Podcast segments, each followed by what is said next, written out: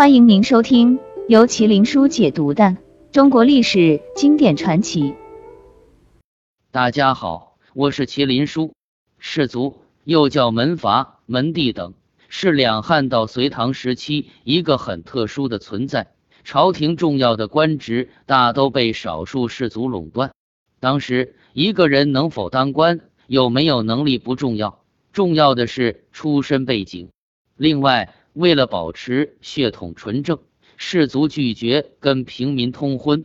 南北朝时期，有一位大将想娶高门女子为妻，被拒绝后，他放话说：“我要让他们当我的奴隶。”后来，他自己创了一个国家。自立为王，门阀士族因此遭受了灭顶之灾，女性成为奴隶，男性大都被杀。不过他建国仅存一年，兵败后儿子们的下场十分惨烈。侯景五百零三年出生在朔州，鲜卑族人，从小对练武很感兴趣，擅长骑射，好斗，曾当过怀朔镇公曹使。北魏末期，北方动荡不安。他率领部下投靠了尔朱荣，他头脑灵活，很快就掌握了兵法。后因功晋升为定州刺史。没过几年，尔朱家族被高欢消灭，侯景率兵投降高欢，并成了吏部尚书。他得到了高欢的重用，手上握有十万大军，统治着河南地区。侯景的双脚有缺陷，右脚比左脚短一些。对士兵非常残酷严苛。虽然知道侯景不是什么好人，但因为急需人才，所以高欢没有限制他的势力。他一路做到了大将军之位，为他后来叛变建国埋下了伏笔。他看上了一位士族女子，想娶她为妻，却因为出身低而被拒绝。高欢去世后，高澄继位，临终前。他特意嘱咐儿子要小心侯景。果然，侯景在高欢去世不久就叛变了，投降梁朝。他利用梁朝的矛盾，下令废除了梁朝剥削老百姓的很多制度，得到了很多人的支持。起义的队伍越来越大。侯景给手下分配了百姓子女，与梁武帝的养子萧正德勾结，准备起义。五百四十八年八月十日，他找了个借口发动侯景之乱。得知侯景叛变，梁武帝立即派大军前去镇压。他决定化被动为主动，放弃淮南，带领轻骑突袭建康。声东击西，叛军占领了谯州、溧阳等地，接着一路势如破竹。加上有萧正德做内应，很快攻破了建康。十一月初一，萧正德称帝，侯景被封为丞相。不久，萧正德被废。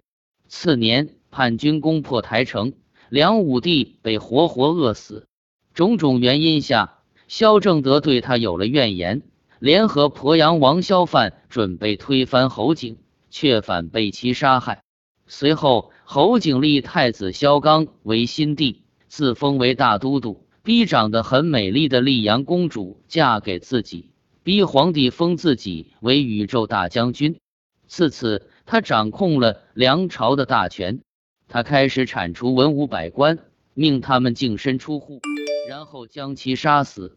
三千大臣惨遭杀害。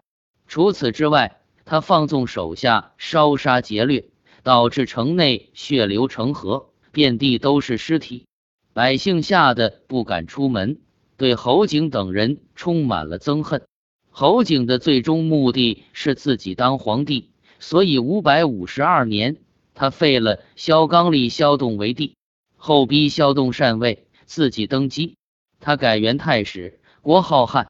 侯景下令杀了大部分士族男性，逼女性当自己的奴隶。侯景的所作所为引起了众怒。梁元帝成之后，联合江州刺史、东扬州刺史王僧辩和陈霸先出兵收复建康，平定侯景之乱。陈霸先等人击败了叛军，侯景逃跑时被部下杀死。他死后，王僧便砍下了他的双手，并交给高阳，头颅被送到江陵，尸体暴露在健康大街上，下场很惨，百姓争相吃他的肉，连他的妻子丽阳公主也不例外。尸骨被烧成灰后，被人混在酒中喝掉，可见他有多令人憎恨。梁元帝下令将侯景的脑袋挂在闹市上示众，然后煮了，涂上漆保存。侯景的五个儿子，大儿子被高成剥皮后用锅烹煮，其余四个儿子被阉割后煮死，都没有一个好下场。各位听友，制作不易，帮忙点赞分享。